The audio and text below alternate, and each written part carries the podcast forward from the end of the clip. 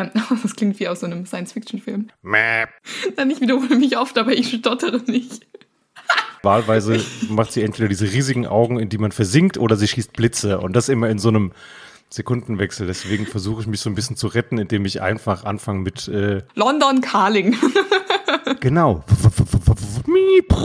Die Crime-Busters. Jan hat heute auch einen Kaffee getrunken. Ich habe noch Fragen. Können wir das nochmal machen, bitte? Ja, Ein Kaffee ist nichts. Ich habe Ecstasy getrunken.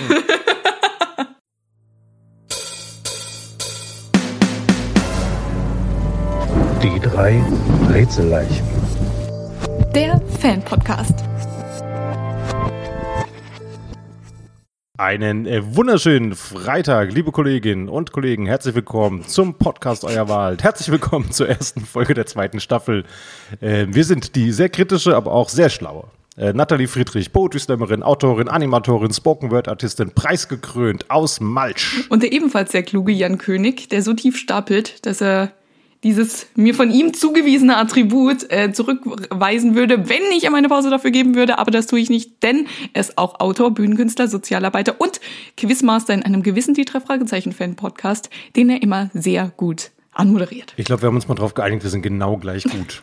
Das war, glaube ich, der Konsens, auf dem wir äh, geblieben sind. Letzte Woche habt ihr den äh, gefährlichen Mix auf die Ohren bekommen und ihr könnt uns gerne sagen, wie das euch gefallen hat. Äh, zum Beispiel könnt ihr eine Mail schreiben an post.jankönig.de, Jan König zusammen mit C und OE. Außerdem gibt es uns auch auf Instagram. Sagt gerne weiter, dass es uns gibt. Und auch per Mail könnt ihr Nathalie zum Beispiel erreichen. Ich kriege dann zwar die Mails zuerst, aber ich leite die sehr gerne weiter, auch ohne reinzugucken. Wenn ich merke, ihr müsst dann einfach reinschreiben, geheim und für Nathalie. Wenn ich diese Jobwords lese, dann geht's direkt weiter. Und äh, wir haben uns tatsächlich zum, zum Start der zweiten Staffel, was vielleicht nicht der perfekte Zeitpunkt ist, aber gut, wir haben uns ausgesucht, haben wir uns Gedanken gemacht, für wen eigentlich dieser Podcast genau gemacht ist. Also wir versuchen irgendwie die Mitte zu finden zwischen dem spezial gelagerten Sonderwissen und oberflächlichen Infos, also für Leute, die nicht genau wissen, wie viele Leute die drei Fragezeichen sind und wie die alle heißen, aber auch für Leute, die sich auf dem Schrottplatz gut auskennen. So, ich habe schon Feedback bekommen ähm, von Leuten, die sagen zum Beispiel, sie mögen einfach unsere Stimmen oder sie hören den Podcast zum Einschlafen. Das ist natürlich wild. Das ist die Adelung. Wir haben uns überlegt, wir starten in die zweite Staffel mit sechs guten Gründen, die drei Fragezeichen zu hören. Wenn ihr noch nicht bis jetzt die drei Fragezeichen gehört habt, könntet ihr gern damit anfangen, denn Grund Nummer eins, wenn dir die drei Fragezeichen gefallen, kannst du jetzt schon viele Stunden mit ihnen verbringen und es werden immer mehr. Ne? Es gibt immer noch Hörspiele, die rauskommen. Die drei Fragezeichen wollen keine schnelle Nummer sein. Sie gehen nicht, ohne mit dir gefrühstückt zu haben. Die sind auf der Suche nach was Langfristigem. Ja, und zudem gibt's ja auch eine sehr große Community. Und ich habe auch sehr viel über die drei Fragezeichen tatsächlich gebondet. Also sowohl im Slam als auch, was mich sehr verwundert hat, aber auch sehr cool war, ähm, im Studium oder wenn man neue Leute kennenlernt, dann sieht, dass sie auf Instagram den drei Fragezeichen folgen. Und dann ist man so, ah, oh mein Gott, okay, Gesprächsthema, yes. Ja.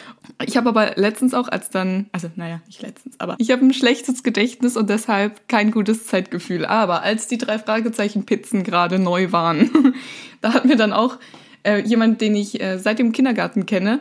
Äh, und wir haben aber schon, also so irgendwie, wenn wir uns sehen, so reden wir voll gut und alles, aber irgendwie hatten wir schon ewig keinen, keinen Kontakt mehr, weil jeder halt so vor sich hingearbeitet hat. Und dann kam einfach so kommentarlos dieses, dieses Bild von den Pizzen und ich war so, oh, oh mein Gott. Und dann, ja, also das oder auch, was, was sehr cool war, ich habe mich mit der Freundin, mit der ich tatsächlich eigentlich zu Dunkler Taipan wollte, zu der mhm. Live-Show, was jetzt doch nicht klappt, Sie hatte auch in Malsch gewohnt und äh, da haben wir es tatsächlich mal gemacht, als die neue Folge rauskam, haben wir dann gesagt, okay, wir verabreden uns und dann haben wir äh, Sekt trinkend die neue mm. Folge angehört und darüber gesprochen und äh, ja, dann noch einen Filmabend dran gehängt, aber ja, also es kann auch, kann auch tatsächlich ein Event sein. Waren es wenigstens drei Fragezeichen Filme, die ihr geschaut habt? Nee. Hm. Aber weißt du, man kann es auch übertreiben. Also, man kann drei Fragezeichen anhören und dann kann man noch was anderes. Wobei ich das gerade jemandem sage, der ein drei Fragezeichen T-Shirt anhat, mit einer drei Fragezeichen Kappe, der vor einem äh, Schrottplatz-Hintergrund sitzt. Ja. Aber es ist großartig. Ich möchte, wir müssen, wir müssen, ich würde dieses Bild gerne auf Insta in die Story posten. du kannst es sehr gerne screenshotten. Ich habe auch noch äh, meine Tasse vom seltsamen Wecker. Also du kannst gerne machen, wann immer du oh möchtest. Du kannst, wann immer du möchtest, gerne einen Screenshot machen. Bin bereit. Grund Nummer drei. Die drei Fragezeichen sind eine Zeitmaschine. Ne? Äh, sie führen die, Ver die Kindheit, sie führen die Vergangenheit. Es gibt äh, Modems bei den drei Fragezeichen. Das Internet kommt gerade erst auf. Fotos werden entwickelt und Kassetten noch kopiert. Es gibt keine Handys zu einer gewissen Zeit und es gibt die absolute Entschleunigung. Entschleunigung, in der man zum Beispiel auch mit jemandem die drei Fragezeichen hören kann. Ob jetzt bei Sekt oder bei Kakao oder bei was auch immer. Außerdem, das habe ich kürzlich äh, gemerkt, als ich sie mal wieder beim Gassi gehen mit Murphy an, angehört habe, irgendwie wecken die drei Fragezeichen zumindest in mir dieses Abenteuergefühl, das man so hatte als, als Kind, also oder es versetzt einen in die, in die Zeit zurück, als man noch selbst nach Geheimverstecken gesucht hat und sowas oder reißende Flüsse überwunden mhm. hat. Also den Dorfbach. Aber ähm, ich weiß nicht, zum Beispiel, ich glaube, allein die Tatsache, war ja cool, dass nicht nur, dass sie Verfolgungsjagden und in anderen Ländern waren, keine Ahnung, was sie alles erlebt haben, sondern sie konnten auch einfach länger wach bleiben, als das so ein durchschnittliches Kind konnte und durfte. Ja. So nachts unterwegs sein. Hm.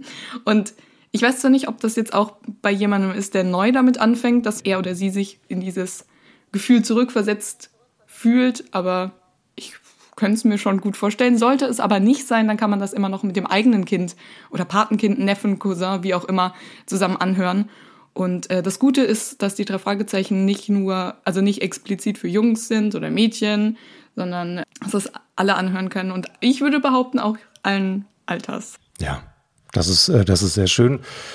Ansonsten habe ich mir noch überlegt, die Atmosphäre ist was, ähm, was man sich auf jeden Fall mal geben sollte. Also wenn es draußen regnet und man sitzt drin und hört zu, wie just Peter und Bob Abenteuer erleben oder man geht joggen und hört sich die drei Fragezeichen an oder man hat eine längere Autofahrt und hört es oder ich habe zum Beispiel einen relativ langen Weg zur Arbeit. Ich fahre dann irgendwie morgens und abends eine Dreiviertelstunde und das ist manchmal ganz cool, wenn ich eine drei Fragezeichen Folge anmachen kann, die mir richtig Bock macht es ist ja auch ein ganzer Kosmos. Ich, ich kann nicht aufhören, dieses Wort zu benutzen, weil ich es witzig finde wegen Kosmos Verlag. Aber das Wort ja, ist auch extrem witzig.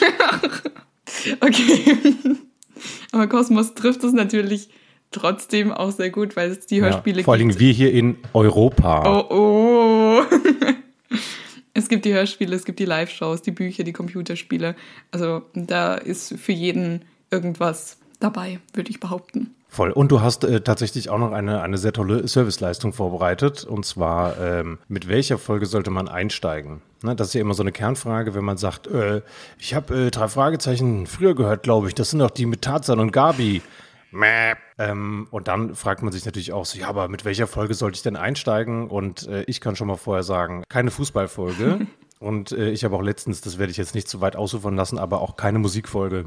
Weil mir nämlich auch aufgefallen ist, die Musikfolgen sind fast noch schlimmer als die Fußballfolgen. Aber mehr möchte ich dazu eigentlich gar nicht sagen. Ja, alles Crimebusters. Oh, mein Englisch ist on fleek. Die Crimebusters. Ja, allerdings äh, Form Inhalt, das passt sehr gut. Crimebusters klingt genauso schlimm, wie die Folgen sich anhören. Aber da reden wir, da reden wir auch noch drüber. Ähm, ich habe das so ein bisschen unterteilt in frühere Folgen, wobei ich da nicht ganz so viele zu empfehlen habe, weil wie man, wie man weiß, finde ich die äh, jungen Stimmen irgendwie nicht ganz so. Wobei ich finde, man gewöhnt sich dran. Naja, auf jeden Fall, ich habe es in frühere so mm, dann noch die Mitte und ähm, die neueren Folgen aufgeteilt. Und von den früheren Folgen würde ich auf jeden Fall das Gespensterschloss oder den Karpatenhund empfehlen. Karpatenhund vorzugsweise tatsächlich nicht mal das Hörspiel, sondern das Hörbuch, das eingelesen worden ist. Mhm. Weil ich finde beim Karpatenhund irgendwie, das ist, also den in voller Länge, finde ich, lohnt sich auf jeden Fall. Dann so äh, aus den mittleren Folgen ähm, Feuerteufel, das ist Folge 90, finde ich sehr, sehr gut. Toteninsel, das ist ähm, Folge 100. Oder Geisterbucht 150, das sind so Jubiläumsfolgen. Die sind wirklich toll. Also die würde ich auch auf jeden Fall empfehlen, da kommt man gut rein. Ich wollte, und ich glaube, mir ist auch aufgefallen, als wir beim Hühnerquiz drüber gesprochen haben, mit, ähm, als ich mich versprochen habe, dass Hühner 100 verschiedene Gesichter, wollte ich sagen, aber Geschichten habe ich gesagt, mhm. ähm, erzählen können, haben wir, glaube ich, gesagt, dass Geisterbuch die 100 ist. Aber ja, es ist die Toteninsel. Und von den neueren, da auf jeden Fall flüsternde Puppen. Okay, flüsternde Puppen. Ja, die ist großartig, weil du den Grusel liebst. Und ich ja. muss sagen, flüsternde Puppen ist tatsächlich ähm, für mich eine der gruseligsten Folgen. Was ich sehr mag, ist äh, tatsächlich, wenn wir äh, Quizzes, falls es der Plural ist, machen. Ähm, auch wenn ich da nicht immer eine gute Figur mache, wobei ich brauche überhaupt nichts zu sagen. In letzter Zeit hat sich ein bisschen gewandelt. Wenn ja. ihr ähm, wenn ihr uns verfolgt, ich kriege sehr viel Feedback, äh, wofür ich sehr dankbar bin, dass äh, das Quiz sehr viel Spaß macht. Ich werde auch weiter daran arbeiten, dass auch äh, Natalie wieder Spaß macht, weil im letzten Quiz Ähm, ist mir dann aber auch erst beim Nachhören äh, aufgefallen, dass ich immer starte mit, das sind total einfache Fragen, Ja. ich mache sie total leicht und dann stelle ich irgendwie so, so sehr spezifische Fragen oder Fragen, die, äh, die man nicht sofort weiß, wenn man die Folgen nicht parat hat. Da habe ich einen riesen Fauxpas gemacht. Ich habe äh, Natalie nicht sehr gut aussehen lassen. Das äh, tut mir leid. Das werde ich heute auf jeden Fall korrigieren. Naja, mein, also ich wusste ja, dass du Folge 1 bis 10 ratest. Das heißt, ich hätte sie mir anhören können, wenn ich Zeit gehabt hätte. Aber ich hätte sie zumindest googeln können. Nein, aber das, nee, aber das, nee, nee, nee, aber den Schuh, den Schuh ziehe ich mir alleine an. Also den ziehe ich mir wirklich alleine an. Das, das ist allein meine Schuld. Also das hätte ich, das hätte ich sehr viel besser machen können. Also mein Job ist da schon so ein bisschen dich gut aussehen zu lassen, was du natürlich nicht nötig hast, weil du sehr clever, eloquent, wissend und äh, kampfeslustig bist, was sowas angeht. Da stimme ich dir jetzt tatsächlich nur beim allerletzten zu. Ich logge C ein. Das Quiz. Quizfragen. Ich habe tatsächlich, ich habe gerade mir, ich habe so viele, ich habe jetzt eine, eine Datei nur mit Quizfragen, deswegen ist es total schwierig, mir jetzt irgendwas, irgendwas rauszusuchen. Ich weiß nicht, ob meine Quizfragen leicht oder schwer sind. Okay, ich habe kein Gefühl mehr dafür, ob sie leicht oder schwer sind. Sie haben auch mit unserer aktuellen Folge eher wenig zu tun. Ich, bin- ich bin bereit. Es klingt nicht so, aber ich bin absolut. Hast du auch Fragen? Hab nur ich Fragen? Ich habe auch Fragen. Okay, sind die wieder mega schwer? Wahrscheinlich. Ah, ah, ja, ja, ja. Also ich, nee, ich finde, ich finde, die sind Mitti. Also die einen sind sehr leicht, die anderen sind Mitti. Aber ich liebe die von nächster Folge. Also nächste Okay, Podcast-Folge. ja, die von, die sehr von nächster. Folge mag ich, die von nächster Folge mag ich tatsächlich auch sehr. Ja, ich stelle jetzt, es ist jetzt nichts Besonderes, ja, es ist nichts Besonderes. Ich stelle mir die erste Frage. Äh, Peter fährt ein MG. Wofür stehen die Buchstaben MG? Ist das A, Morris, Garage, B, Malcolm Ghost Ford, C, Münchner Gebrauchtwagen oder D, Metal Goods? Sie ist sehr cool. Das ist nichts, was man weiß. Das ist A. Ist richtig. Guck doch mal. Alles klar. Die alte Natalie ist zurück. Ich habe dich vermisst. So, stell mir eine Frage. Die erste Frage. Äh, die Familie Andrews richtet einen Wettbewerb aus. Ist es A, ein Kunstwettbewerb, B, ein Esswettbewerb, C, ein Rhetorikwettbewerb oder D, ein Kochwettbewerb? Das Blöde daran ist, das ist nichts, was man, das ist nichts, was man aus den Hörspielen weiß. Aber du hast mir davon schon erzählt. Ja. Und das macht's noch, also das macht's irgendwie für mich noch, noch schwieriger. Jetzt darf ich natürlich, ähm, es ist ein Ich habe dir nämlich nicht zugehört. Doch, ich, hab- ich höre dir immer zu, aber Ich ich, weiß. ich, weiß nicht, ob ich alles so gut speichere. Also ich sage ein Esswettbewerb oder Koch. Ah, nee, warte mal, ich möchte vielleicht nochmal. Hm. Koch, das ist ein Kochwettbewerb. Ja. Es ist Ja. auch richtig gemein. Ich habe nämlich diese Information, als wir drüber gesprochen haben, habe ich dich so mit Informationen zugeballert einfach. ich weiß, dass du immer voll, also du erinnerst dich an voll viele Sachen, die ich, wo, wo ich schon, wenn ich mit anderen Leuten sprechen würde, ist in meinem Kopf schon notiert. Ich muss das nochmal sagen, weil sie haben das safe vergessen. Aber bei dir ist das so, ah nee, nee, Jan weiß das noch. Mega gut, okay. Aber äh, da wusste ich tatsächlich, dass ich dich so mit Infos zugeballert habe. Aber es war tatsächlich noch, äh, genau, also D ist richtig, ein Kochwettbewerb. Fantastisch. Fantastisch ist übrigens so ein Wort, was ich viel zu oft sage, was ich ab jetzt nicht mehr sagen möchte. Ich möchte weniger lachen. Weißt du, wenn ich die, als ich die, Ach nee, bitte nicht, aber ich mag das voll, wenn du lachst. Das ist auch so ein bisschen, ich bringe dich ja auch gern zum Lachen. Also ich kann nur, ich kann nur mal sagen, heute, was, was wir, was wir off Mike gemacht haben, war wahrscheinlich sehr viel lustiger als die Folge, weil mein Ziel ist ja schon, ne, ich sitze in einem schlecht durchlüfteten Zimmer, es hat hier 28 Grad, eine Luftfeuchtigkeit, die euch nicht wie in so einem Tropenhaus. Ich trage trotzdem äh, irgendwie ein nicht sehr atmungsaktives drei Fragezeichen T-Shirt. Ich habe die drei Fragezeichen Kappe aufgezogen, weil ich einfach weiß, dass Nathalie eine mega stressige Woche hat. Ich wollte sie zum Lachen bringen, wenn sie die, wenn sie das Video anmacht. Äh, Ich habe diesen Schrottplatz-Hintergrund, ich habe das Fenster zu und die Läden unten. Es ist hier, ihr könnt es euch nicht vorstellen. Ihr könnt euch nicht vorstellen, ich hier, ich öle wie ein Iltis. Es macht nicht nur Spaß. Und in der Anfangszeit, als ich schon wusste, oh, Sachen laufen schief und Nathalie äh, ist so ein bisschen angefraggt, weil sie sich viel zu viel vornimmt, weil sie in allem perfekt ist und sein möchte und habe natürlich äh, versucht, mit sehr vielen Scherzen sie zum Lachen zu bringen. Also bitte nicht das Lachen reduzieren, sonst wird das ein, sonst wird das ein sehr, sonst werde ich so Marvin vom Anhalter durch die Galaxie, der einfach mega depressiv ist. Also bitte nicht.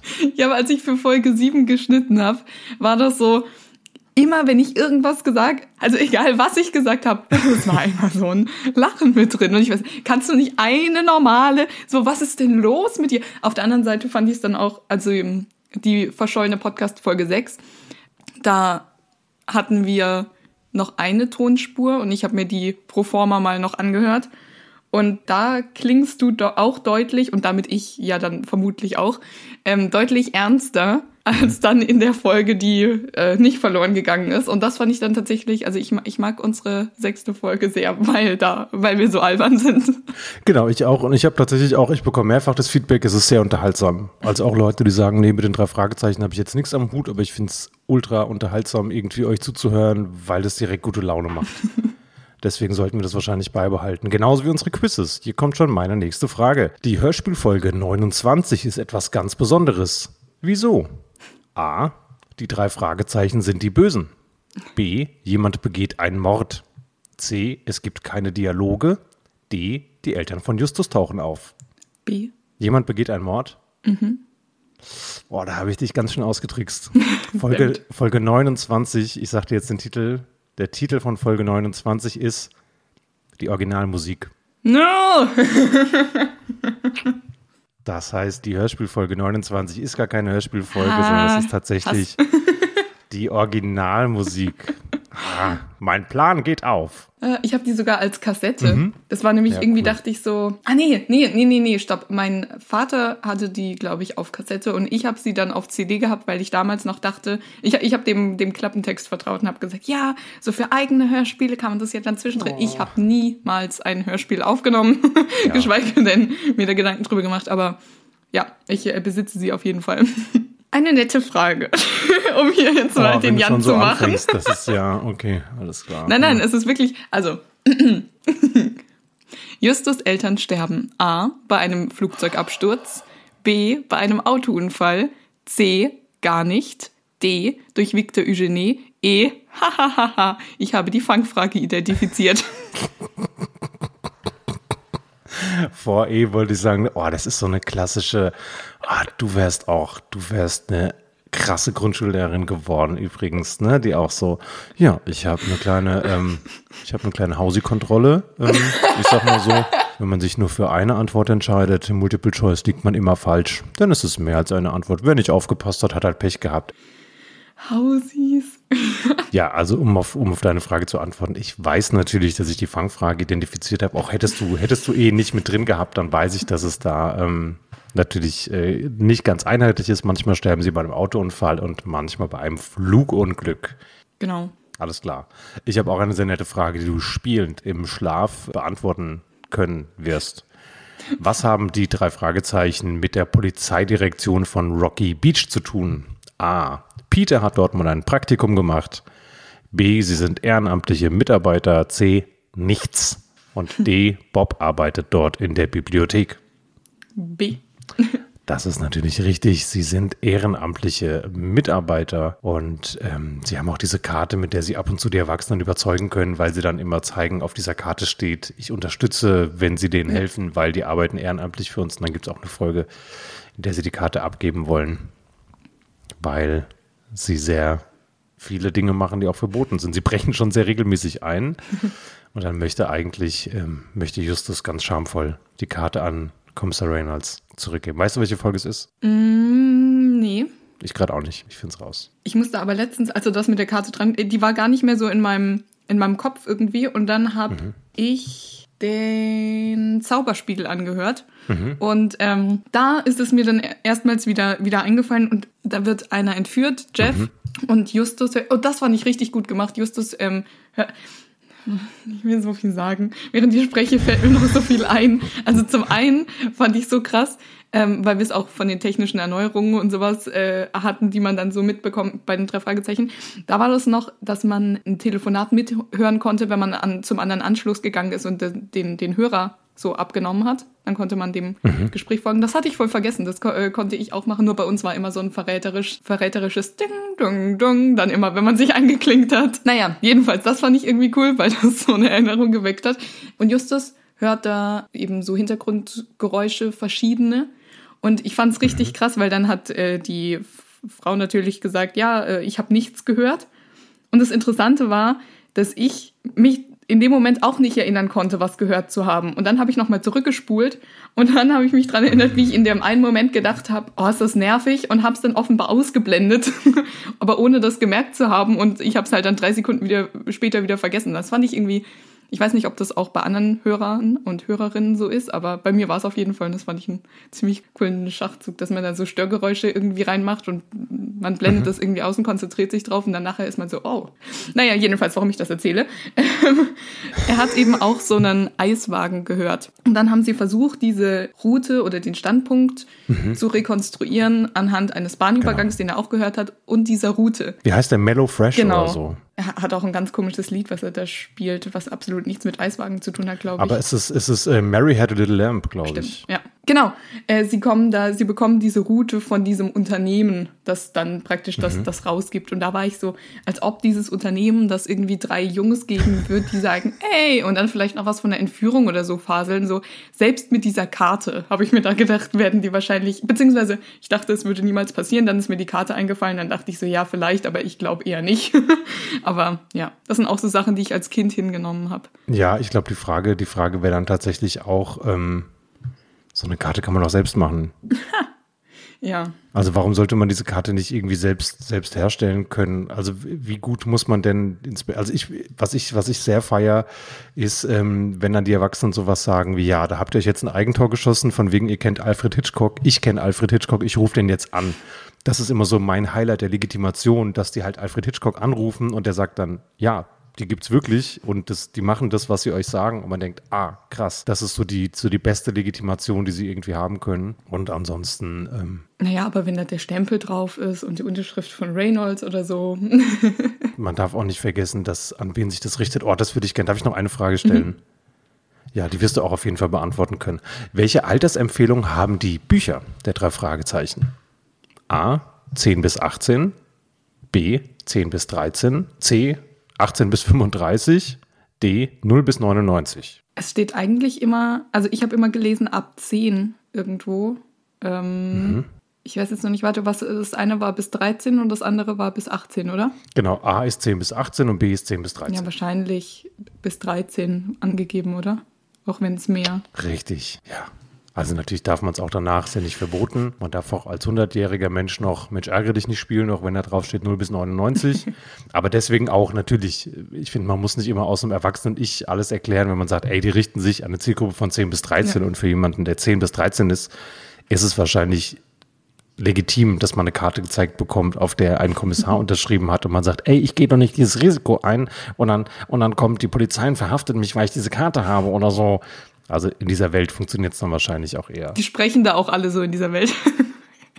Die sprechen alle so, ja. Äh, was mich tatsächlich gerade ein bisschen verrückt macht, ist, dass ich nicht rausfinde, in welcher, ähm, in welcher Folge das ist ad hoc.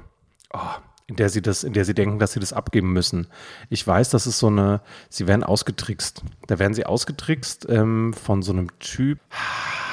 Und sie wissen, dass dieser Typ was auf dem Kerbholz hat. Und dementsprechend ähm, bricht dann Justus auch bei diesem Typ ein, aber der hat ihnen eine Falle gestellt.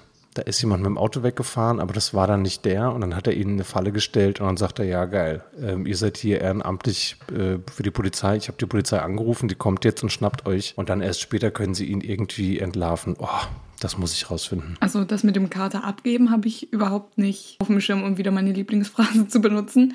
Ich hätte jetzt instinktiv gesagt, dass es vielleicht in einem Buch stand, aber wahrscheinlich habe ich es einfach nur so. Ja, ich finde es jetzt, ich, ich kann es jetzt auch nicht, ich kann es jetzt nicht rausfinden und parallel noch adäquat mit dir interagieren. Deswegen werde ich jetzt äh, mich lieber darauf konzentrieren, dass wir miteinander reden und ich äh, finde das raus. In der nächsten Folge liefere ich es nach. So, was wir nicht nachliefern, ist, äh, was als nächstes kommt. Und zwar kümmern wir uns als nächstes. Nein, stellen wir noch eine Frage. Ach, guck mal. Das ist, weil ich, im, weil ich im Hintergrund drüber nachdenke. Zum Glück sehe ich, sehe ich Natalie, wie ich denke, okay, sie ist nicht, sie ist nicht, okay. sie sieht unglücklich aus. Was ist, was ist los? Okay, stell mir Fragen.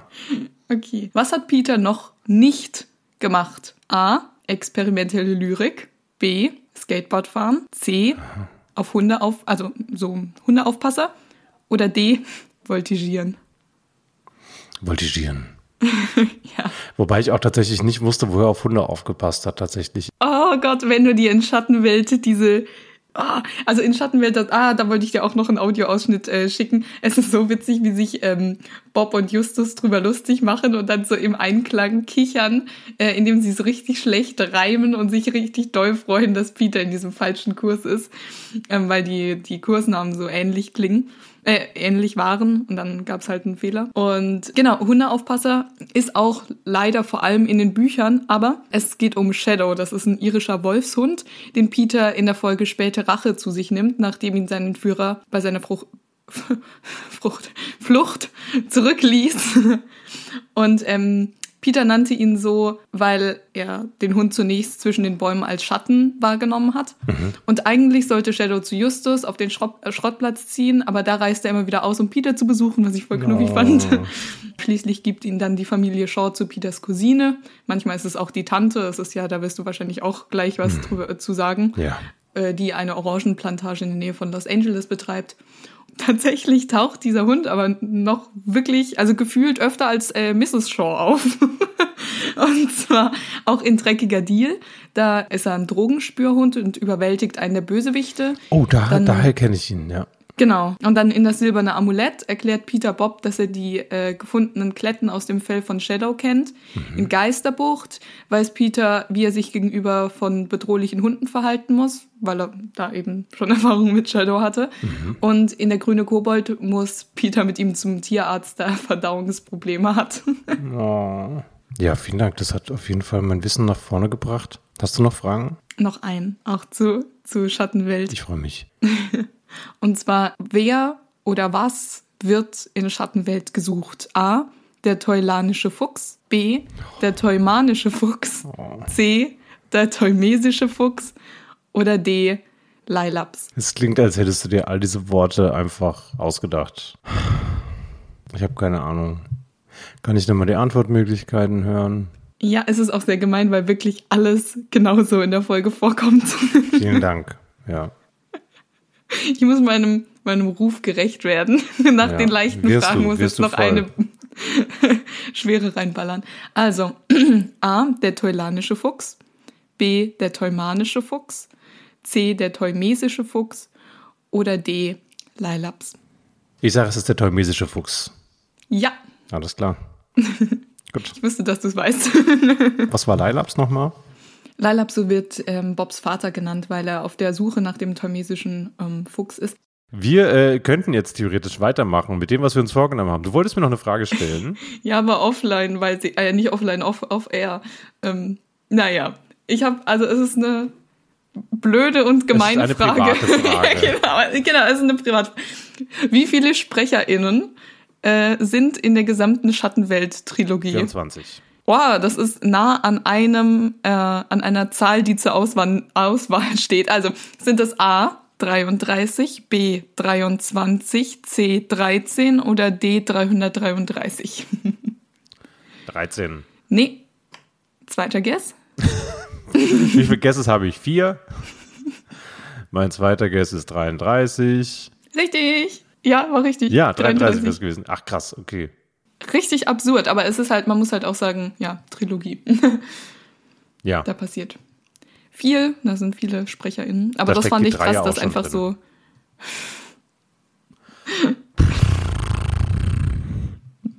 Ja, Freunde, dieser Humor lässt sich nicht an- und ausschalten. Er ist immer da. Wir äh, verzetteln uns, was äh, sehr schön ist, aber auch sehr äh, ablenkend. Aber auch spannend. Genau wie die Familien der drei oh. Detektive. Ja, es geht natürlich um Bob. Also wir fangen mit Bob an, weil er offensichtlich mein Lieblingsfragezeichen ist. Die Familie Andrews lebt in Rocky Beach und besteht ähm, so im engeren Kreis aus äh, Bob, John Andrews und Mrs. Andrews. Wozu ich gleich noch was sage. Ähm, sie bilden das äh, Bildungsbürgertum der Kleinstadt. Und äh, Mr. und Mrs. Andrews haben einen weit verzweigten Stammbaum an äh, Verwandten, die überall in den USA wohnen. Und das älteste bekannte Familienmitglied mütterlicherseits ist Bobs Großtante Rosie Renwick. Äh, sie wohnt mit den Kindern ihrer Tochter und Cousine in dem Örtchen Nothing. da wären wir wieder bei den, bei den Namen. Ähm, genau, dann gibt's noch aus Seattle eine Cousine, die heißt Mary und die ist nervig, weil sie auch sehr viel redet. Und erwähnt wird dann, ja. Genau, die taucht, ich wollte gerade sagen, taucht die nicht sogar in der Folge auf und möchte dann Ja. irgendwie, das ist, Bob ist verschwunden und sie möchte irgendwie mitmachen und äh, sie kriegt dann immer von, von Just, kriegt sie immer so Aufträge, damit sie ihm nicht in den Füßen steht. Ah, Ich weiß nicht, ob da Bob verschwunden ist, aber es kann, kann gut sein. Doch, weil, weil, weil, weil sie, sie ist mit ihm, sie ist mit ihm verabredet, sie ist mit Bob verabredet und dann taucht sie auf einmal am Schrottplatz auf. Okay. Genau, und dann wird noch eine Cousine in San Diego erwähnt und weitere Verwandte in Texas. In Haus der Angst, das ist der äh, erste Mitmach-Krimi auf Deutsch von den drei Fragezeichen, da erfahren wir, dass die Andrews eben gerne essen, was ich sehr sympathisch finde. Und äh, daher stammt auch dieser Familienkochwettbewerb, von dem wir es im Ah ja. Quiz hatten. Und in dem Zusammenhang wird, äh, werden auch Bobs Cousin ähm, Horace und seine Cousine aus Petaluma und seine Tante Pam erwähnt. So, aber die sind alle eher so semi-wichtig. Mrs. Andrews ist schlank braunhaarig und das war eigentlich so an Beschreibung, was es gibt. Und zwar im krass. Buch von Das Gespensterschloss. Allgemein erscheint sie eher in den Büchern, aber ja. Äh, Mrs. Andrews hat als Kind viele Sommer auf der Farm ihrer Lieblingstante Rosie, von der ich eben gesprochen habe, verbracht. Genau, und bei meiner Recherche stieß ich auf den Satz, Zitat, Seit ihrer Heirat mit John Andrews und der Geburt ihres Sohnes geht sie in ihrer Hausarbeit auf. Zitat Ende. Okay. Aber ähm, ja, wir können trotzdem alle beruhigt sein, denn sie mag zwar keinen Vornamen bekommen haben, aber Interessen hat sie trotzdem, wie zum Beispiel ähm, Kunst, das erfahren wir in Feuermond. Sie geht aber auch zum Yoga und arbeitet nebenher auch als Immobilienmaklerin, was man in Musikpiraten mitbekommt. Jetzt noch eine außerquizzige Frage. Jan, was glaubst du, welches Fragezeichen sie nicht leiden kann? Ich glaube Justus. Ja. In äh, Toteninsel sagt sie genau das, weil er Peter und Bob aus ihrer Sicht eben immer in Gefahr bringt. Und abschließend noch zwei meiner berühmt-berüchtigten Fun Facts. sie wird eben oft nur in den Büchern erwähnt und in der Kurzgeschichte Bis um sieben zurück. Das ist ähm, in dem Album Das Rätsel der Sieben. Ein ganz abgefahrenes Cover auch. Aber ja, da heißt sie mit vollständigem Namen Poppy Andrews. Aber zum Glück gehören diese Kurzgeschichten nicht zum Kanon und deswegen hat sie offiziell sozusagen immer noch keinen Vornamen. Dafür hat aber ihr Mann vier. Und zwar John William Melvin Roger Andrews. Und er ist ähm, Reporter bei der LA Post. Häufig sind eben seine Kontakten, Kontakte und Recherchen für die drei Fragezeichen hilfreich. Er hat braune Haare und raucht gerne Pfeife. Das sind jetzt auch nicht unbedingt überbordende Attribute. Man weiß trotzdem sehr, sehr viel mehr als über Bobs Mutter. Also er studierte Journalismus an der Universität Roxton, wechselte aber zur UCLA, nachdem er eben die Schattenwelt von Roxton entdeckt hatte. Da wi- widmet sich eben diese Trilogie, von der wir es eben hatten. Und auch der Toyme ja, toymesische Fuchs, jetzt wusste ich es gerade selbst nicht mehr. Im Gegenzug für sein Stillschweigen wurde se- seine Familie eben von der Schattenwelt in Ruhe gelassen. Und äh, das ist in Schattenwelt dann auch ganz spannend, weil man dann so einen Verdachtsmoment hat, weil man mit Bob dann ähm, die komische Reaktion von ihm mitbekommt und dann noch so ein Gespräch hört und Bobs Vater Bob ganz offensichtlich anlügt und man fragt sich, okay, warum, warum ist das so? Ja, offenbar wechselt Bobs Vater auch öfter die Abteilung, denn er war schon in verschiedenen Fällen Sport-, Wirtschafts-, aber auch Politikjournalist. Und bevor er zur LA Post ging, arbeitete er bei der Rocky Beach Today. Er wird in vielen Folgen erwähnt, aber wichtig war er vor allem in Das Riff der Haie, die gefährlichen Fässer, indirekt bei Die Spur des Raben, da haben wir ja schon drüber gesprochen, Meuterei auf hoher See, Im Schatten des Giganten, Feuriges Auge und eben auch Schattenwelt.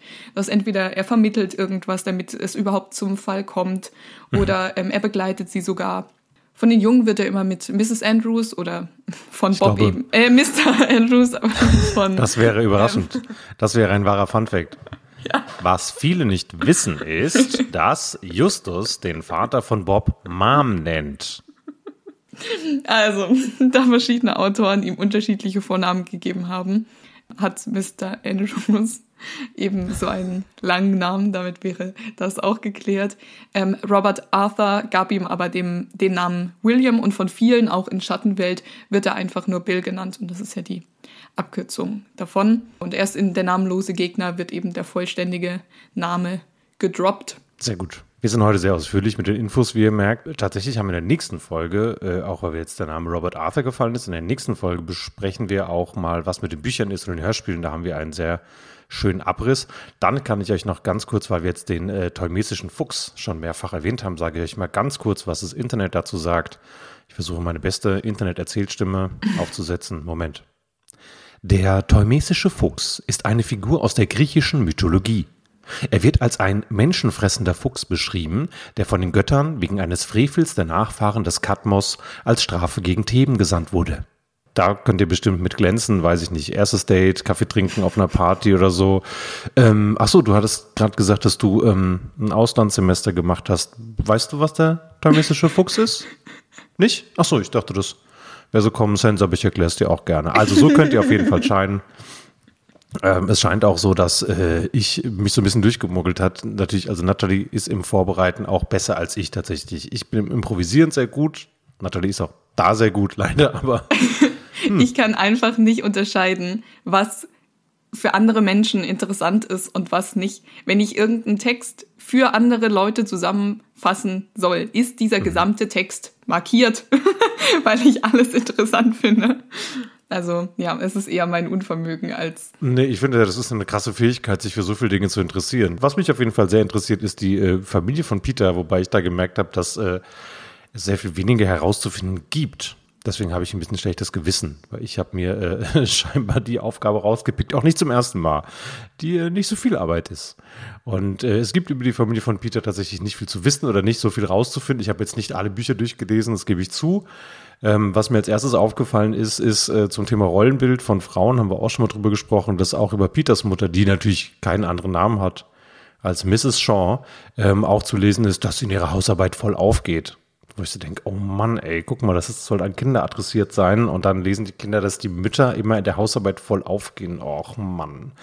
Ähm, was ich ansonsten noch weiß, ist, der volle Name ist Peter Dunstan Shaw und er ist der Sohn von Henry Shaw. Und Henry wird im Film zum Beispiel Al Shaw genannt. Mm, Peters okay. Vater arbeitet bei Wonderworld, das ist eine Firma für Filmeffekte und er taucht in sechs Folgen auf. Im Labyrinth der Götter ist er der Auftraggeber der drei. Verheiratet ist er mit Mrs. Shaw, haben wir gerade schon gesagt. Sie ist die geborene Peck. Sie mag klassische Musik. Punkt. Reicht ja auch. Ansonsten, ähm, Bennington Peck ist noch so eine sehr schillernde Figur, auch tatsächlich neben Peter, glaube ich, mein Liebling aus der Familie. Bennington Peck ist nicht nur der Opa von Peter, ein Erfinder und Dickschädel, sondern er war auch verheiratet mit, na, seine ganz große Liebe, richtig, Mrs. Peck. Finde das Muster. Andere Familienmitglieder gibt es noch. Das ist zum Beispiel Charlie. Das ist ein Cousin zweiten Grades. Der ist im Mitratebuch Grausame Göttin. Und Peters Großmutter väterlicherseits, Peters Tante oder Peters Cousine tauchen eher selten auf. Es scheint so, als würde äh, Familie Shaw jetzt einfach nicht so eine große Rolle spielen. Ja, Justus Familie schon. Und das ist sehr verwirrend. ich glaub's. Äh, wir beginnen einfach. Nach dem aktuellen Kanon, das hatten wir auch in der Quizfolge, als ich gesagt habe, ja, äh, beides ist richtig. Es sind sich nicht alle einig. Das heißt, es gibt verschiedene Versionen von wer mit wem verwandt und verschwägert ist, aber nach aktuellem Kanon gilt äh, Julius als Bruder von Titus. Und er lernt Catherine Abernathy kennen und arbeitete mit ihr gemeinsam eben als Showtänzer beim Film. Und dann heirateten sie.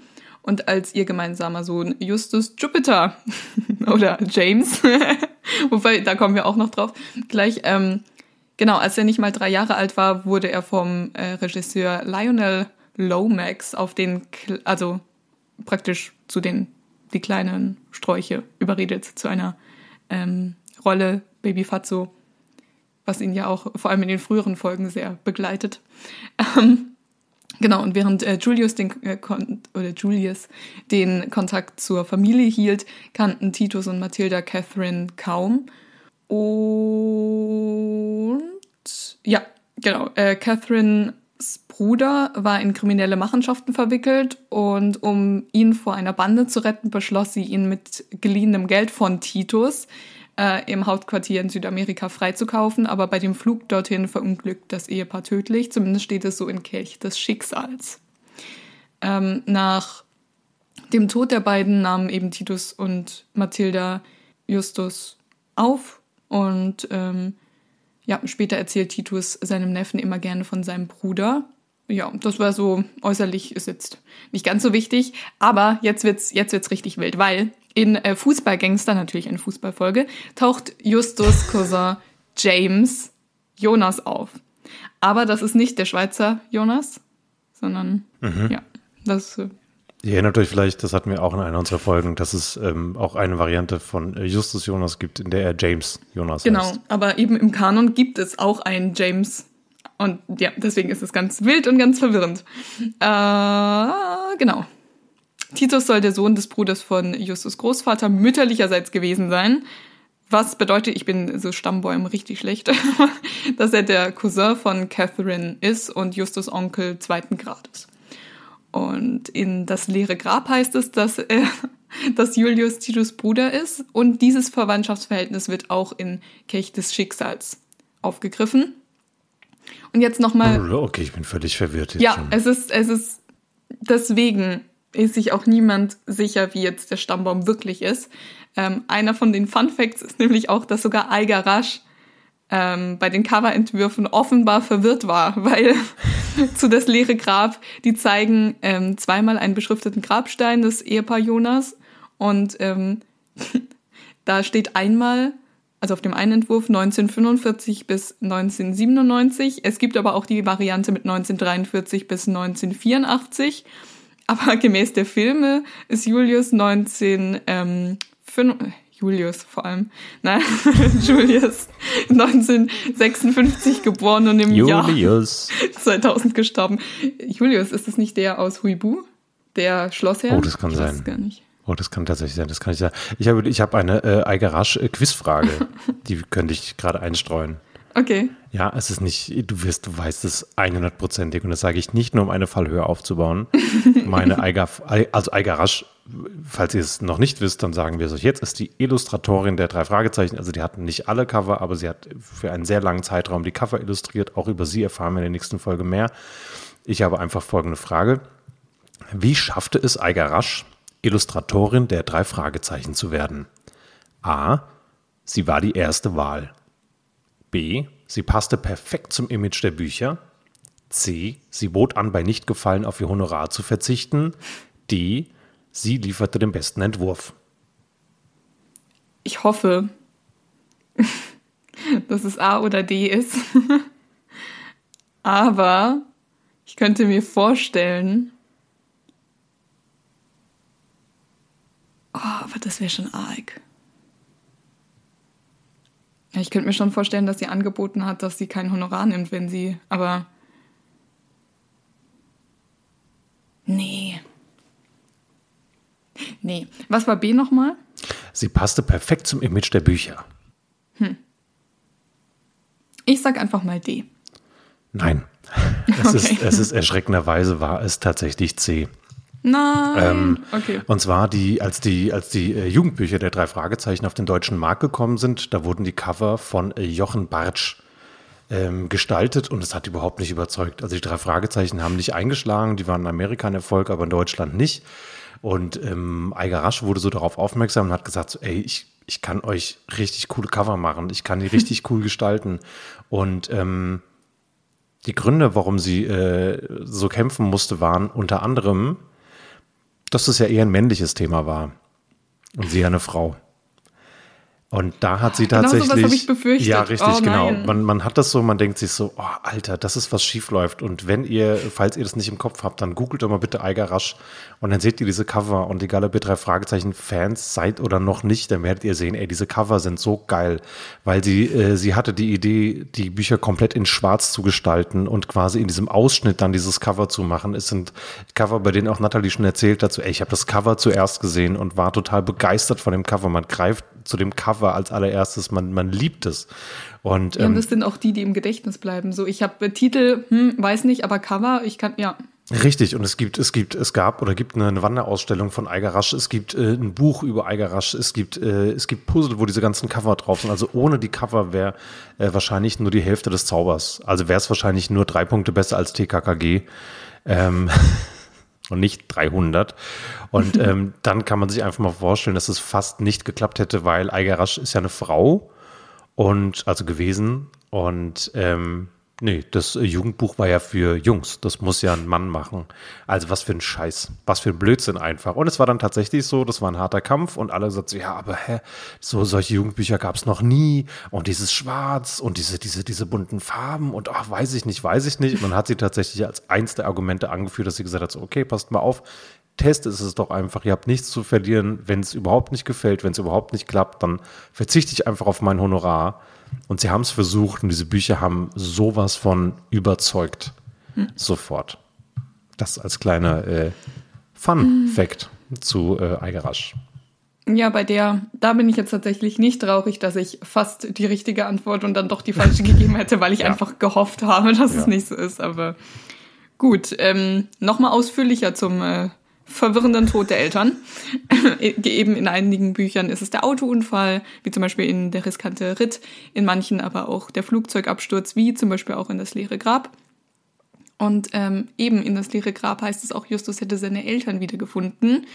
Und ähm, ja, da erfährt man dann auch, dass das Verhältnis ähm, von Catherine zu Titus getrübt war weil sie sich eben dieses Geld lieh, um ihren Bruder zu helfen. Und angeblich war es für Julius, aber ja, in Wahrheit gab sie es eben ihrem Bruder. Und das Geld wurde nie zurückgezahlt, weil sie gestorben sind. Ja. Und in Kelch des Schicksals wird die Geschichte aufgegriffen und weitererzählt. Jetzt reicht es aber nicht nur, dass es im Kanon oder eben bei die drei Fragezeichen schon verwirrend ist. Nein, in der Kids-Reihe sterben sie, als Justus fünf ist. In der Drei-Fragezeichen-Reihe ähm, sterben sie, als ihr Sohn drei oder fünf ist.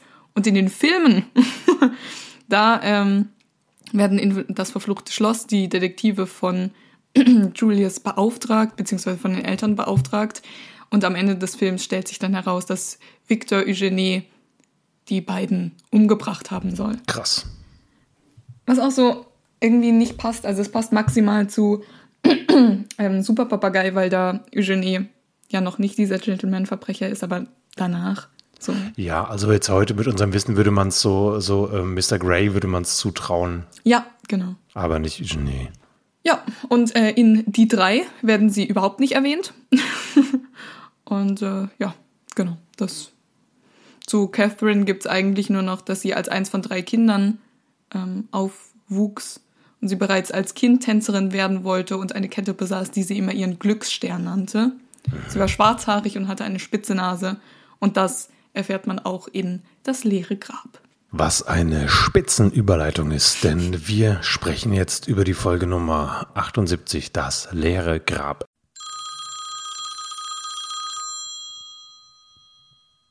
Mach den Verstärker an.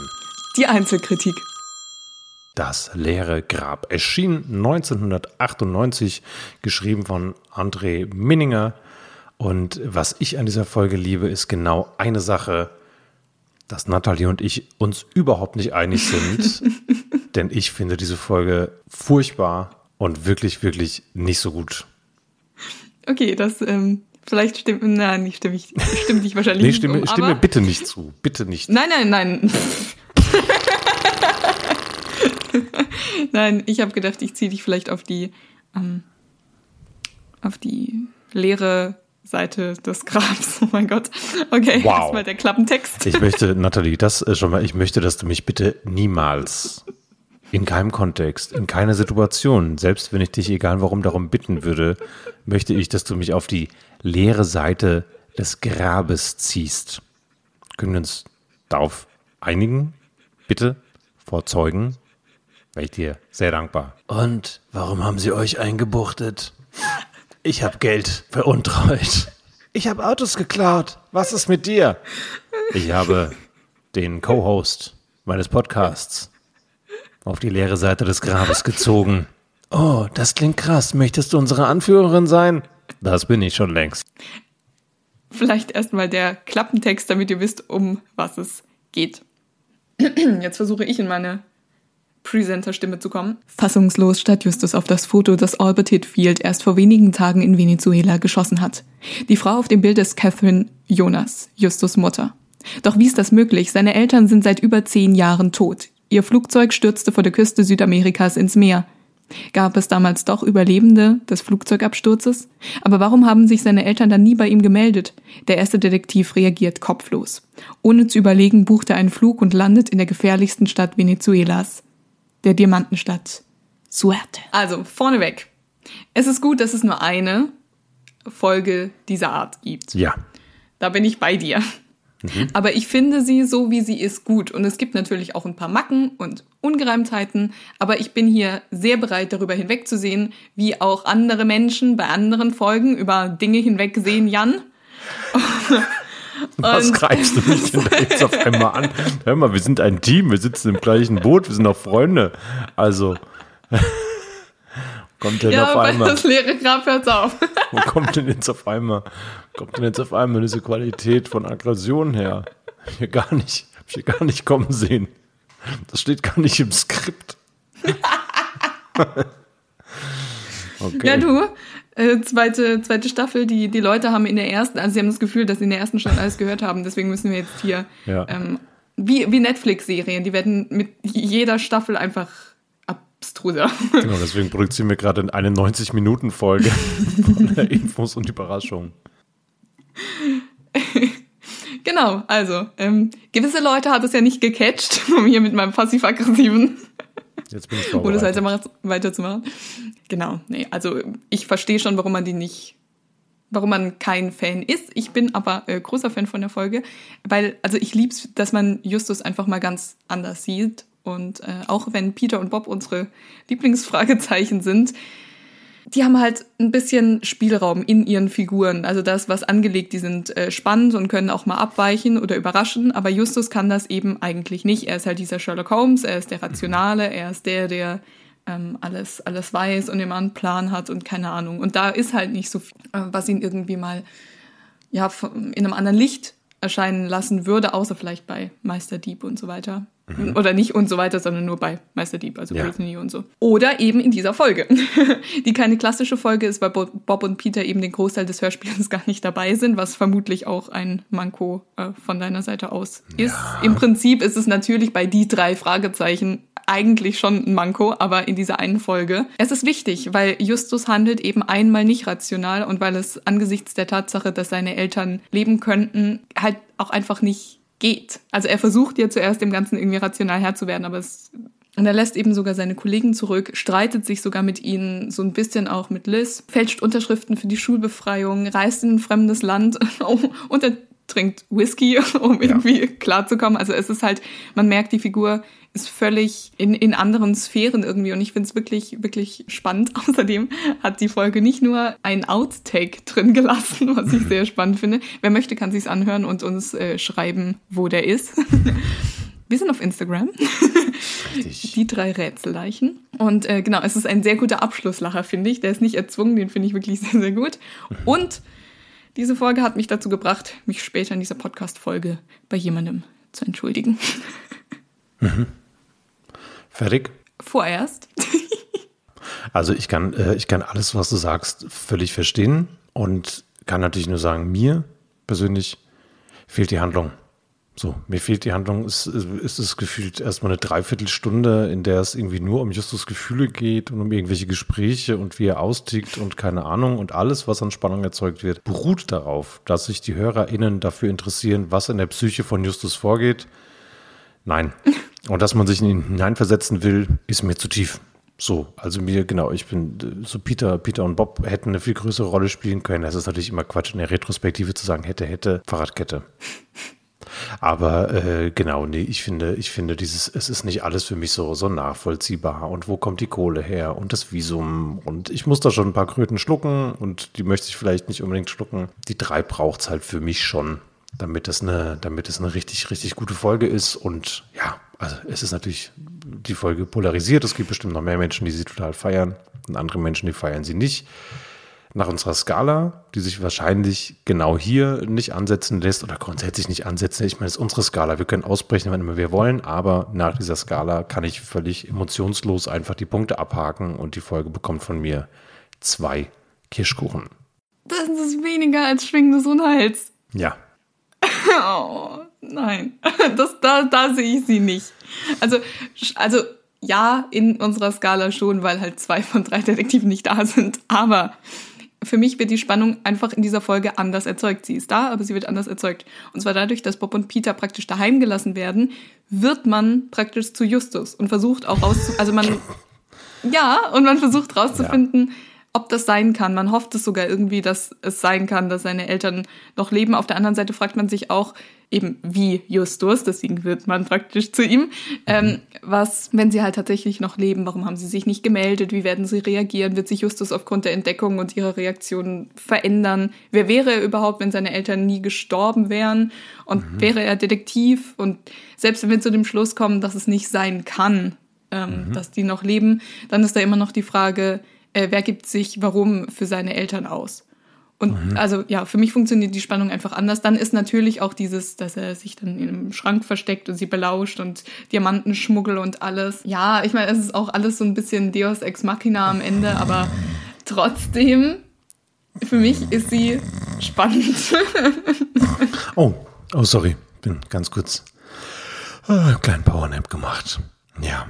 Gemein. also ich habe, ähm, ich gehe einfach unsere Skala ab. Also einen Gruselfaktor gibt es nicht. Rätselqualität, ja gut, wenn, wenn es jetzt ein Rätsel wäre, warum sich jemand als seine Eltern ausgibt, das wird dann irgendwie gelöst, wobei die Auflösung natürlich sehr, sehr naheliegend ist. Ähm, Erzähltempo ist, finde ich, ein bisschen zäh, weil es auch gerade am Anfang so echt lang dauert und viel und boah. Bei Unterhaltung gebe ich äh, einen halben Punkt.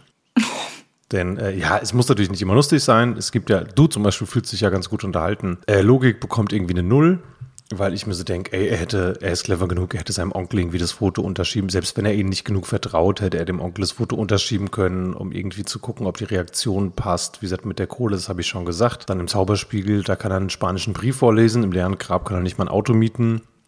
Und was auch so ein bisschen schräg ist. Ja. Äh, ich wollte gerade sagen, in, äh, in der Zauberspiegel, wenn du dir da die, den Brief anschaust, das sind alles super leichte Vokabel, die man auch als Anfänger tatsächlich äh, können könnte, kennen könnte. Ah, ja. Ähm, aber ja, auf der anderen Seite ist halt ein Auto zu mieten auch was, was ein Anfänger eigentlich dann können sollte. Ja, also. und es ist natürlich, es ist natürlich süß, dass als es heißt, er muss alt genug sein, er einfach nur versucht, seine Stimme zu verstellen ja. und man so denkt, Justus, wir hören zwar gerade ein Hörspiel, aber das, die Autovermietung ist kein Hörspiel. So, und dann ist noch so der, der kleine Fehler, äh, Mr. Hitfield zeigt die, die Fotos, äh, von denen er sagt, schau mal, ich habe Fotos von denen gemacht, die anderen Fotos, das war süß natürlich, die mussten entwickelt werden, das hat nicht geklappt. Und dann ähm, sagt Justus, ja, die Fotos, die Onkel Titus hat, die sind äh, über zehn Jahre alt. Und Lys sagt kurz danach auf dem Friedhof, deine Eltern sind vor elf Jahren gestorben. Da bin ich kurz drüber gestolpert. Ich hoffe nicht, dass Titus Fotos hat, die in dieser Zwischenzeit, die in dieser Diskrepanz aufgenommen wurden. Ähm, ja, aber über zehn Jahre, das ist ja. Ja, natürlich sind über zehn Jahre, elf Jahre, aber dann könnte ich ja auch sagen, ich bin schon über 20 und dann würde ja. ich ja auch nicht lügen. Ja, da würde ich aber jetzt auch nicht, ja, das ist richtig, da würde ich, ja, dann würde ich sagen, äh, nee, Nathalie und ich, wir sind beide über 20. Damit haben wir es raus. Ähm, dann natürlich, dass drei Personen in diesem Fall die Initialen JJ haben, finde ich fantastisch. Also das ist natürlich schon eine ganze Menge. Ähm, für den Schauplatz Venezuela gebe ich nochmal einen halben Punkt. Ähm, ich finde den Schauplatz total spannend, aber wir bekommen nicht viel mit von diesem Schauplatz. Und die Dramaturgie, ja, die bekommt die volle Punktzahl. Justus ist ab, absolut kein Schlaumeier. Peter hat keine Angst, weil er nicht auftaucht. Und Bob wird weder niedergeschlagen noch flirtet er. Und damit sind wir bei zwei Kirschkuchen laut Skala. Kann ich mich schön rausreden. Ja, wir haben ja schon gesagt, dass es jetzt nicht so in dieser einen Folge sich die Skala vielleicht nicht so gut anlegen lässt. Gut, das mit dem Geld finde ich, das sehe ich jetzt nicht so. Das kann sein Visum, ja, okay. Aber. Prinzipiell, es ist, wenn es in der Folge steht, ist es so. Wahrscheinlich ist es auch total, äh, vielleicht ist es auch in dieser Zeit überhaupt nicht schwer, ein Visum zu bekommen, wenn man äh, von Amerika nach Südamerika möchte. Also von, weißt du, also das kann ja. Durch das ist super easy. Ähm, man erfährt ja auch irgendwas, dass man irgendeinen Ausweis am Flughafen bekommt, total leicht. Natürlich kann man viele Sachen als gegeben hingeben. Mich kriegt die Folge aus den Gründen, aus denen du sie feierst, kriegt sie mich halt überhaupt nicht. Und ähm, unsere Skala ist natürlich auch Murks, die ist ja auch einfach nur ausgedacht. Wie viele Kirschkuchen würdest du denn aus dem Bauch raus der Folge geben? Aus dem Bauch raus schon sieben. Vielleicht Ja. sogar 7,5. Ja, aber dann ist doch prima. Guck mal, dann sind es, äh, nimmst du meine 2, deine 7,5, geteilt durch 2, aufgerundet haben wir 5 im Schnitt. Das ist das absolute Mittelfeld. Den einen gefällt's, den anderen nicht. Mir zu wenig Peter und Bob, für dich spannend so. Ich hätte mir gewünscht, dass man nicht nur Justus mitbekommt. Und ähm, ja, natürlich Peter und Bob hätten auch parallel auf die Spur der Diamantschmuggler kommen können. Und dann wäre das am Ende irgendwie wieder zusammengetroffen. Dann hätten sie gemeinsam den Fall gelöst. Ja, aber dann wäre ja dieser Effekt, der eben in dieser einen Folge ist, komplett kaputt gegangen, dass man praktisch zu Justus wird und den halt einmal, einmal in Justus Kopf ist, weil sonst erlebt man Justus ja immer nur durch Peter und Bob sozusagen. Und Ja. da erlebt man ihn mal so und auch emotional. Und er wird irgendwie nahbarer. Ja, aber du findest es ja zum Beispiel auch spannend, ähm, die Frage, was aus Justus geworden wäre, wenn. genau, ja. Und ich finde es tatsächlich auch spannend, ähm, mir darüber so ein bisschen Gedanken zu machen, auch wenn ich sonst von der Folge nichts halte. Diese Prämisse, da gehe ich absolut mit und deswegen haben wir ein paar äh, Zeitungsausschnitte gefunden und zwar in unserer Kreativität. also wir haben, wir haben Zeitungsausschnitte für euch, wie sich Justus Leben hätte entwickeln können. Ich äh, beginne. Am Anfang ist immer die Überschrift natürlich und dann der Text. Traumhochzeit in Rocky Beach.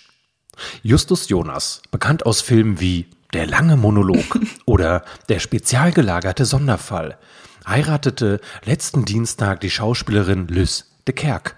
Die zwei waren sich bei Dreharbeiten zum Thriller Feuermord in Los Angeles begegnet und näher gekommen, wie das Boulevardblatt LA Today berichtet. Einzige Überraschung für die mehr als 100 geladenen Gäste aus der Showbranche, das Paar heiratete auf dem Gelände eines alten Schrottplatzes, welches für die Hochzeit aufwendig umgestaltet wurde. Okay, ich habe auch was. Gelöster Fall in Rocky Beach. Wie die Polizei von Rocky Beach in einer Pressekonferenz mitteilte, konnten mehrere Sachbeschädigungen an parkenden Autos im Küstenort aufgeklärt werden. Hinweise kamen von einer Gruppe Junior-Detektive, die sich die drei Kommata nennen. Peter Shaw, Bob Andrews und Skinner Norris engagieren sich schon länger in der Verbrechensbekämpfung. Autsch, okay, äh, ich leg noch einen um drauf. Tanz des Teufels. Lange haben die Fans auf das neue Stück der Showtänzer Julius und Catherine Jonas warten müssen. Nun ist Premiere in Los Angeles. Geschrieben wurde die wahrscheinlich letzte Inszenierung, in der die beiden Stars teilnehmen, von niemand anderem als ihrem Sohn Justus Jonas, dem Ehemann der Schauspielerin Lys de Kerk. Was ich auch sehr mag, London Calling. Lange war es still um den Musikproduzenten Bob Andrews. Nun ist es amtlich. Der in der siebten Ehe mit der Musikerin Monique Carrera verheiratete Andrews verlegt seinen Hauptwohnsitz auf die Insel. Andrews selbst gab an, sich in Rocky Beach nie richtig wohlgefühlt zu haben. Mir die Richtung im Leben gefehlt, gibt der erfolgreiche Mu Musikproduzent an, der sich nun ausschließlich der Recherche zu einem Roman widmen möchte. Der Arbeitstitel ist Blau. Wow. Und ich habe noch einen letzten Zeitungsartikel ausgekramt. Von Rocky Beach zum KSC. Die Fußballabteilung des Karlsruher SC meldet einen ganz besonderen Transfer-Coup. Der Zweitligist sicherte sich die Dienste des amerikanischen Fußballstars Peter Shaw. Über Details des neuen Vertrages wurde stillschweigend vereinbart. Shaw, Torschützenkönig der letzten vier Saisons und Fußballer des Jahres, verpflichtet sich für fünf Jahre. Ja, doch, das. Ja. da werden bestimmt viele Karlsruher ähm, Fan. Ich glaube, ich glaube auf jeden Fall. Ich glaube, die, die, die Deckung, die Deckung zwischen äh, Leuten, die drei Fragezeichen lieben und unseren äh, Podcast hören und Fan vom KSC sind, ich glaube, das ist enorm viel. Wir holen aber auch die Leute ins Boot, die halt gerne Fußballfolgen hören. So. Und du ähm, wolltest jetzt kommt, glaube ich, für dich ein nicht so leichter Moment. Ja, also es, ähm, es muss auch einfach gesagt werden, ich lag falsch. Was? ja, also nach Leeres Grab muss ich meine Aussage revidieren, dass ich kein großer Fan von Tante Mathilda bin, weil in Leeres Grab regt sie sich natürlich darüber auf, dass Justus weg ist und macht sich Sorgen. Aber als er dann eben anruft, schreit sie nicht zusammen oder irgendwie so, sondern freut sich erstmal von ihm zu hören, beziehungsweise ist erleichtert, fragt, wie es ihm geht und ob er Geld bräuchte Und auch die Aussage am Ende, dass sie froh ist, dass sie das nicht öfter machen muss, aber gleichzeitig den Jungs da nicht irgendwie versucht reinzureden oder sowas, hat sie für mich sehr, sehr sympathisch gemacht. Also durch leeres Grab bin ich tatsächlich ähm, Tante Mathilda Fan geworden. Jetzt muss ich noch wieder der Toten anhören, dann bin ich wahrscheinlich, dann druck ich mir wahrscheinlich T-Shirts mit. Dann wirst du Mathilda Ultra. Genau. Ja, auf jeden Fall. So, ich würde sagen, die, die erste Folge der zweiten Staffel, krass, wir, wir schrappen auf die, äh, ja, ich denke mal so irgendwas zwischen 70 und 90 Minuten werden wir am Ende bei dieser Folge äh, extrahieren. Aber eine Kleinigkeit haben wir noch und auf die möchte ich auch auf gar keinen Fall verzichten. Und zwar finde ich total spannend, wie andere Menschen auf die Folgen reagieren. Und da kann das Internet ein sehr spannender Ort sein. Ähm, natürlich für euch alle, dass wir wissen, dass man im Internet mit Menschen immer noch als Menschen umgeht und nur wenn man allein in seinem Arbeitszimmer sitzt oder auf der Couch oder irgendwas in sein Handy tickern kann, werden nicht alle Regeln des guten Miteinander gelöscht. Ähm, wir haben ein paar Rezensionen rausgesucht zu den drei Fragezeichen, die den Mindeststandard an Respekt erfüllen. Ich mag sie sehr und ich habe zum Beispiel zum Live-Hörspiel Phonophobia folgende. Sorry Jungs, ihr seid Kult und ich bleibe Fan, aber das hier war nix. Drei Fragezeichen ohne Erzähler hat mich nicht überzeugt. Leider überinszeniert, nicht zu vergleichen mit Mock. Aber für Fans wie mich trotzdem ein Muss. Gut fand ich auch zu Folge 213, der Fluch der Medusa. Nicht gut. ja, manchmal ist, manchmal ist weniger mehr. Oder zu Folge 217, der Kristallschädel. Schrecklich. Und das ist nicht mein Sprachfehler, ich gebe wieder, was hier steht. Schrecklich. Neue Stimmen etc. Ja, ein, ein, ein Highlight habe ich tatsächlich schon, und zwar äh, zu Folge 210, Schweigende Grotte. Wie auch schon in den Folgen zuvor, nervt die penetrante Art von Justus im selben Umfang wie die andauernde Angst von Peter. Vor allem und jedem. Bob, naja, Bob ist eben Bob. Ich find's geil. Okay, das ist eine sehr gute. Es ist eine fundierte Rezension, fragt sich nur, welche Kriterien und auf was. Aber ich finde, ja, vor allem finde ich es interessant, weil das eigentlich so ziemlich die drei Fragen unserer, unserer Kuchenskala ist. Das äh, war es jetzt auch schon fast. Nächste Woche haben wir unseren ersten Gastfreunde und Freundinnen. Ähm, da freue ich mich schon super drauf. Und genau. Magst du kurz was zu ihm sagen schon? Nein. okay, das war eine gute, das war eine sehr schnelle und gute Antwort.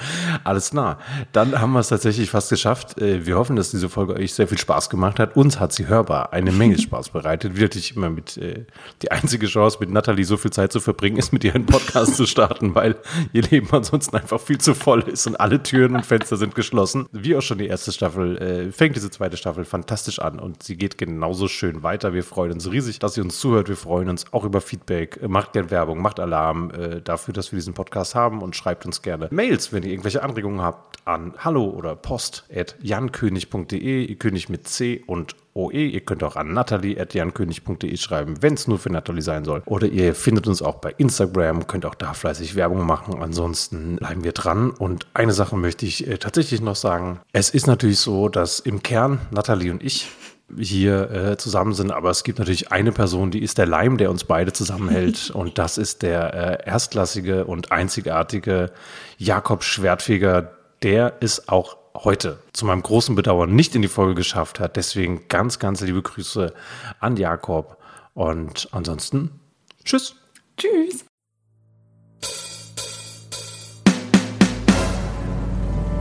Die drei Rätselleichen der Fan-Podcast. Ich versuche gerade eine Stille für einen Schnitt zu erzeugen. Oh, das klingt krass. Möchtest du unsere Anführerin sein? Was denn? Ich sage heute nur seltsame Sätze. Und dann ruft. Was ruft es denn? An. Es ruft an. Diesen Ton, den ihr hört, ist meine Stirn. Gegen dieses Mikro. Okay. Es hat äh, mit dem Thema überhaupt nichts zu tun, aber ähm, mein Nachbar ist Metzger und ich bin mir sehr sicher, dass er heute grillt. Genau, ich steige jetzt in den Organhandel ein. Thank you. Fizz ist Java Jim. Das lasse ich mir vielleicht. Wenn ich mir ein Tattoo stechen lasse, wird's das. Entschuldigung, ich schweife ab. Ja, ich bin mir nicht sicher, ob wir einfach eine gute Dynamik haben oder ob wir beide kurz vor dem Hitzeschlag sind.